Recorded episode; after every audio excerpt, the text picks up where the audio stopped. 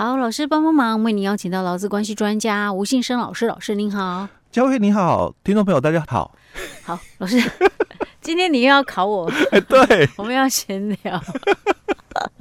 好，我们今天要探讨的是一个算是求职的议题啊，对不对？哈、嗯，好，老师说，如果说假设今天你去一家公司面试，嗯，然后对方跟你说，嗯，好，那你就下个月一号来上班好了。哎，对，录取了。好，OK。结果还没有到下个月的时候，过没几天，你又接到通知说，哎，不用来了。哎，对，这样怎么算呢？对，因为这样可不可以啊？因为这个就很一个争议性的一个问题了哦。嗯、可能因为你们通知我了，嗯啊，所以我也选择放弃了其他的机会，对对对哦。那或者是要不要做一点补偿啊？啊，或者是哦，我可能跟公司哦、嗯、也提出了辞呈，嗯对吧？因为我我可能。丢履历出去嘛？哦，那你们可能呃面试了我哦，所以我我可能也请了假，不管是用我的这个这个特休事假哦，我我请假去你们公司参加了这个面试，对不对？那之后你们又发通知给我说，哎，那那个通知你录取了，嗯，哦，所以你下个月哦你就来公司上班，所以我也跟我自己的公司哦，我就提出了辞呈，哦，我做到月底，对吧？哦，那过了。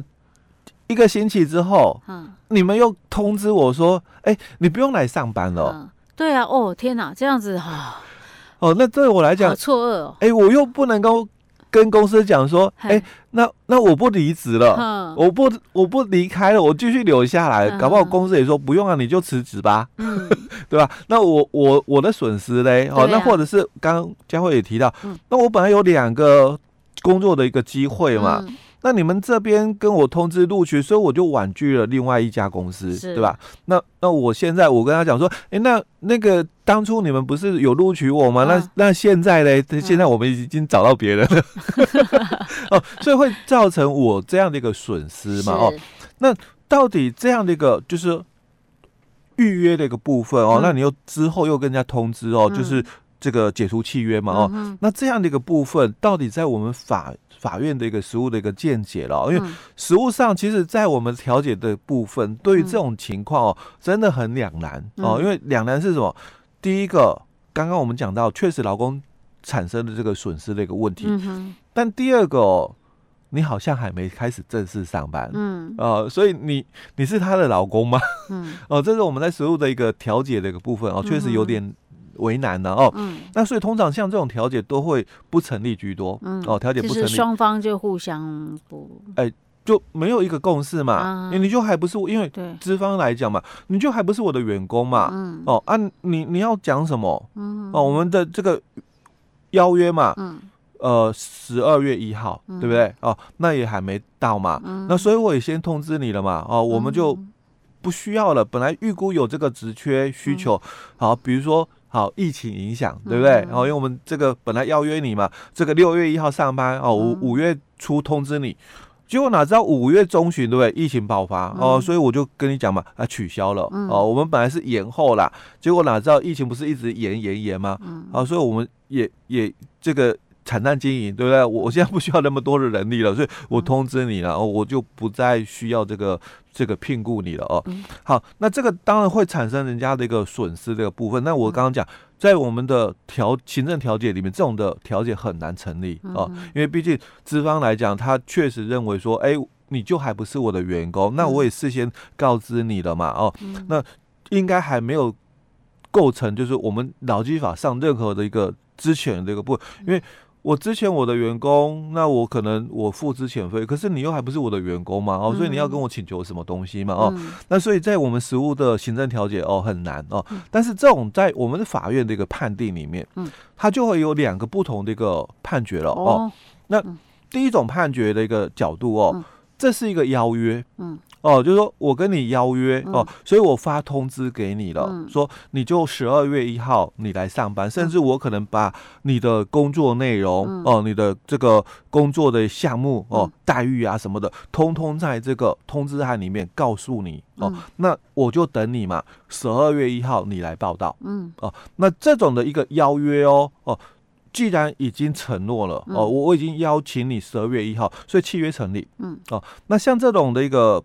法官他就认为说，那既然是这个已经契约成立了嘛，那只是说还没到哦，那你们现在临时的一个取消哦，那应该还是要照我们的相关的一个规定哦，那可能还是要算这个请那个损害的一个赔偿，因为你已经邀约，所以回到雇主哦这个解雇老老公哦，那是不是这个不合法？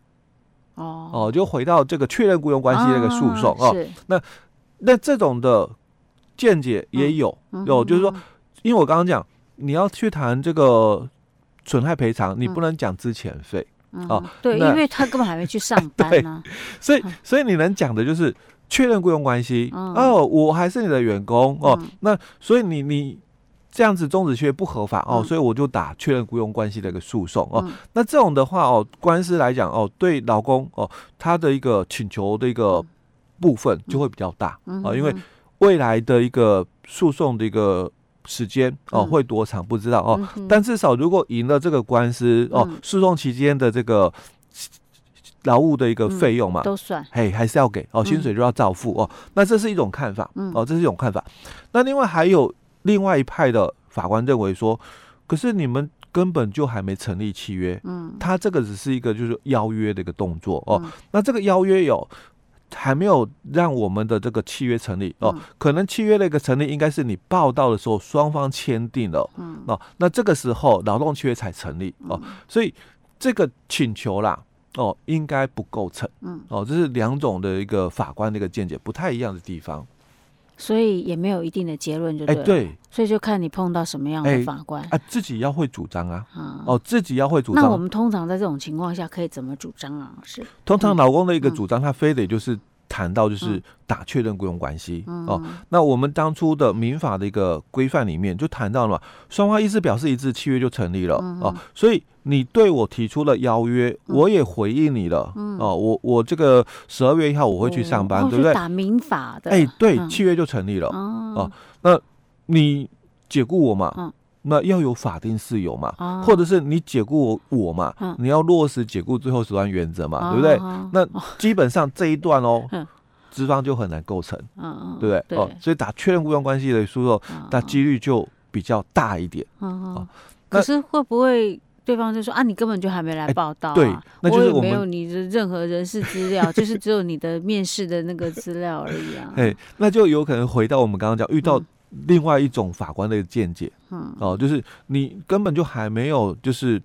成立契约嘛？哦，这只是一个邀约哦。那你们根本还没有成立劳动契约哦，所以基本上哦，应该就没有。如果像这种打确认雇佣关系，那那个什么裁判费那些要怎么交？它是 以什么来作为基准呢？假如说是以我们现在劳动事件法的角度了哦，劳动事件法因为诉讼前哦，当然它就是先行调解哦，但是如果你在这个。申请的时候，有可能以这个诉讼的一个角度做申请，有可能你以这个调解的角度做申请，都有可能哦。那如果以调解的角度做申请，他他缴的钱是调解的费用哦。那如果你以诉讼的角度做申请，当然是要缴裁判费哦。那我们劳动事件法里面它的规定就是，你的这个诉讼标的，像这种确认雇佣关系的诉讼标的，它以五年。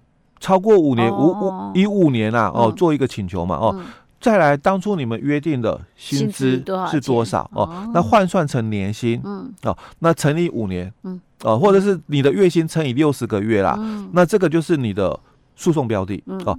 那我们诉讼标的出来之后哦，它就有一个计算基准，哦，大概一百万就算一万块的概念了哦。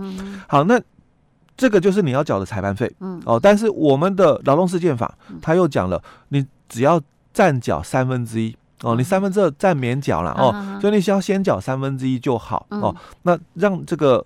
劳工的一个诉讼的一个门槛，嗯、哦，不至于那么高。是，哎，哦，所以是这样。如果真的碰到这种状况，你真的损失很重，嗯，还是可以去拼一些。哎，对对对，哦，会不会说不定你就遇到那个法官的见解是认为应该是算契约成立的？哎，对，契约成立的哦。那所以事业单位一样哦，你们自己的这个管理也是很重要。嗯、对啊，你怎么会通知人来上班，然后后来又又那个？所以、嗯、这个协商，对这个协商就很重要了、嗯、哦。这个。一定要取得对方同意、认同哦。说，哎，我们因为某些的原因哦，所以可能没有办法在这个聘用你哦。那一定要取得对方的一个同意哦。这样子的话哦，你在这个诉讼的一个部分哦，才能够就是说，哎，因为我们已经有协商达成共识哦，所以也没有所谓的后续的这个确认雇佣关系的问题。对嗯，OK，好，这是双方都要注意的事情。对，哦，尤其是这个公司在做这个通知函的一个部分，哦，那个用词遣字，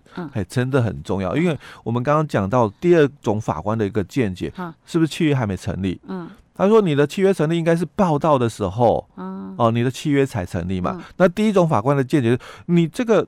给这个这个通知函录取通知，那就是一个邀约，嗯哦，所以你要不要在你的通知函写的更完整哦？就说是不是我们这个契约的一个成立，是你报到，嗯，然后跟我们公司完成了这个。这个报道手续，那我们双方也签订了劳动契约之后，那我们的效力哦才开始，哦，劳动关系的效力才开始哦，就好像我们买保险，哦，我们买保险，现在买了保险签约了，但是保险公司都说我们的效力哦，这个可能五月十二点过后生效，或者有的健康险有没有？要一个月后，对对，哎，我们才生效，他就是做一个那个效力开始，是对。先把那个那个叫什么防水墙哎，对，做出来，对对。OK，所以啊，这些文字真的是挺可怕的。好了，老师，我们今天讲到这里喽。好。